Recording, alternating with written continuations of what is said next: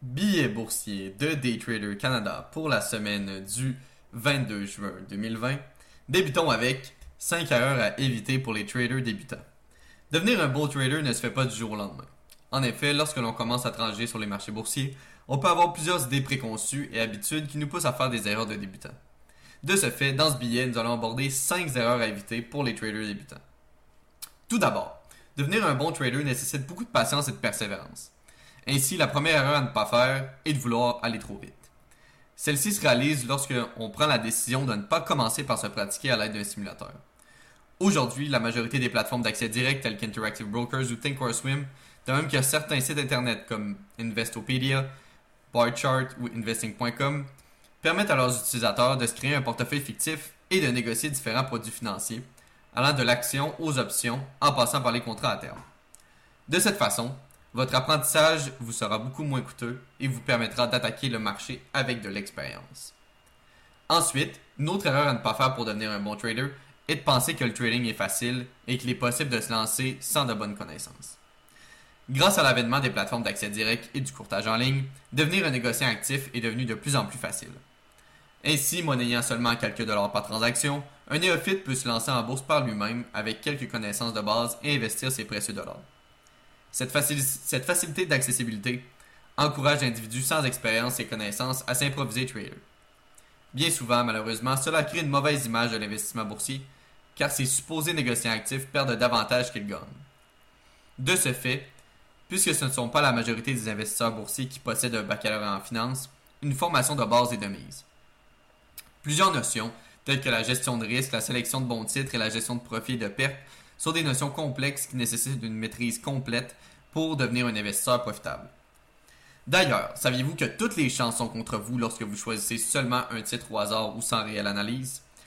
En effet, dans une étude produite par Longboard Asset Management, faite sur le Russell 3000, soit un indice qui mesure la performance d'environ 98% du marché des actions américaines, ils ont démontré qu'entre 1983 et 2007, 18,5% ont perdu au moins 75% de leur valeur. 64% des actions ont sous-performé le Russell 3000 et seulement 25% des actions ont été responsables de tous les gains du marché. Cela démontre alors qu'un investisseur qui ne sait pas choisir son titre de façon éclairée possède de grandes chances de sous-performer. De ce fait, l'éducation, bien que possiblement considérée comme dispendieuse, vous permettra de mettre toutes les chances de votre côté pour choisir le bon titre et apprendre toute la méthodologie nécessaire. Dans un troisième temps, Plusieurs investisseurs débutants cherchent le, titre leur permettant de doubler, voire tripler leur capital rapidement. Puisque ce genre de titre est assez rare et que plusieurs investisseurs débutants n'ont pas les connaissances nécessaires pour les trouver, la majorité se trompe et perdent beaucoup d'argent.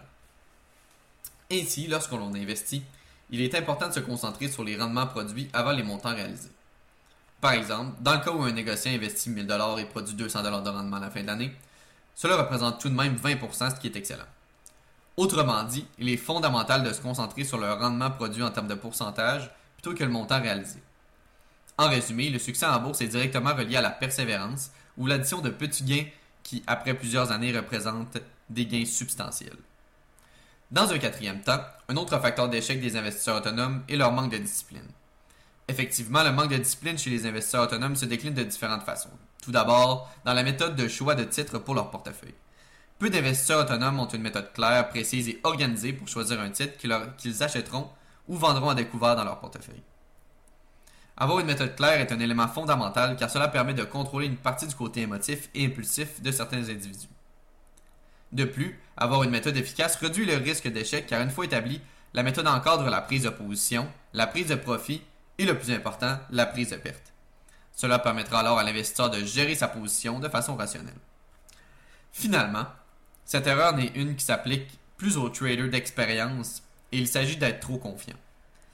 Parfois, avec le temps et l'expérience, nous sommes tentés de tourner les coins ronds et de ne pas respecter notre plan de match à la lettre. En effet, plusieurs traders d'expérience se font avoir en pensant ne pas avoir besoin d'être aussi assidus qu'au départ. Cette façon de penser vous ramènera assez rapidement sur Terre et sera couronnée de pertes. De plus, la remise en, question est un événement fondamental lorsqu'on est trader. Comme j'aime dire, la bourse est le plus grand vecteur euh, d'humilité, puisque c'est lorsqu'on se croit invincible que nous commençons à, occasionner des pertes. En effet, cela est vrai particulièrement dans une structure de marché incertaine comme celle que nous vivons actuellement. Si, en tant que négociant actif, nous ne remettons jamais en question notre stratégie dans le but de l'optimiser, un jour, elle ne sera plus adaptée à la structure de marché. En somme, un jeune trader du nom de Julien nous a mentionné dans son dernier vidéo portant sur le même sujet.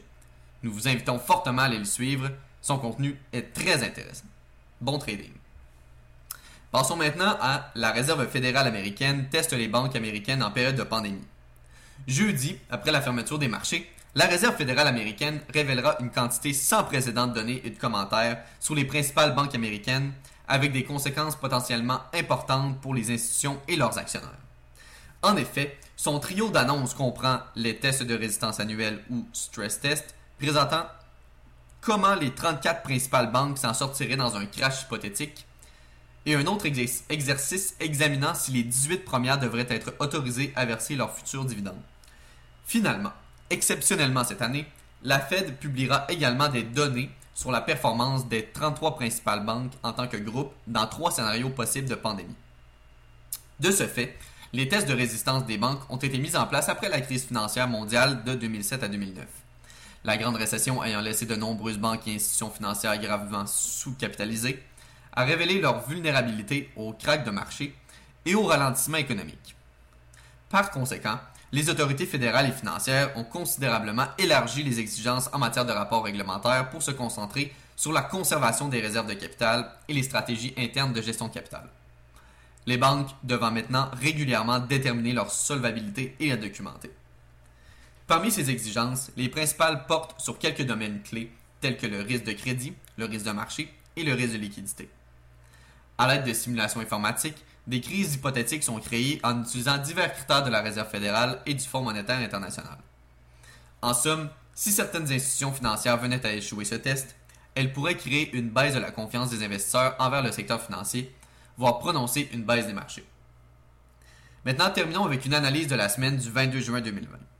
Nous sommes maintenant de retour à des niveaux de mi-juin. En effet, le S&P 500 se transige encore entre d'importantes zones de support et résistance sans réelle direction. L'indice fort des États-Unis se transige toujours en deçà de sa moyenne mobile 200 jours et de sa zone de support autour de 3000. De ce fait, les acheteurs mènent toujours le bal. Or, dans le cas où nous passions en dessous de cette moyenne mobile, ce support et le support psychologique de 3000, les vendeurs pourraient revenir et nous pourrions techniquement amorcer une nouvelle descente. En revanche, on peut aussi apercevoir qu'un triangle, voire un fanion haussier serait en formation. De cette façon, si l'on venait à passer le haut du triangle, puis ultimement la zone de support de 3250, les acheteurs pourraient revenir en force et nous propulser vers de nouveaux hauts de tous les temps. En ce qui concerne les demandes d'assurance emploi hebdomadaire, nous en sommes toujours au même plateau. En effet, comme mentionné dans le billet de la semaine dernière, cela n'augure rien de bon pour le moment, alors que bien que le nombre de demandes n'augmente pas, il ne diminue pas non plus, ce qui n'est pas bénéfique pour l'économie américaine. En somme, il sera important de surveiller les niveaux mentionnés plus haut dans les prochains jours et semaines pour établir une direction plus claire.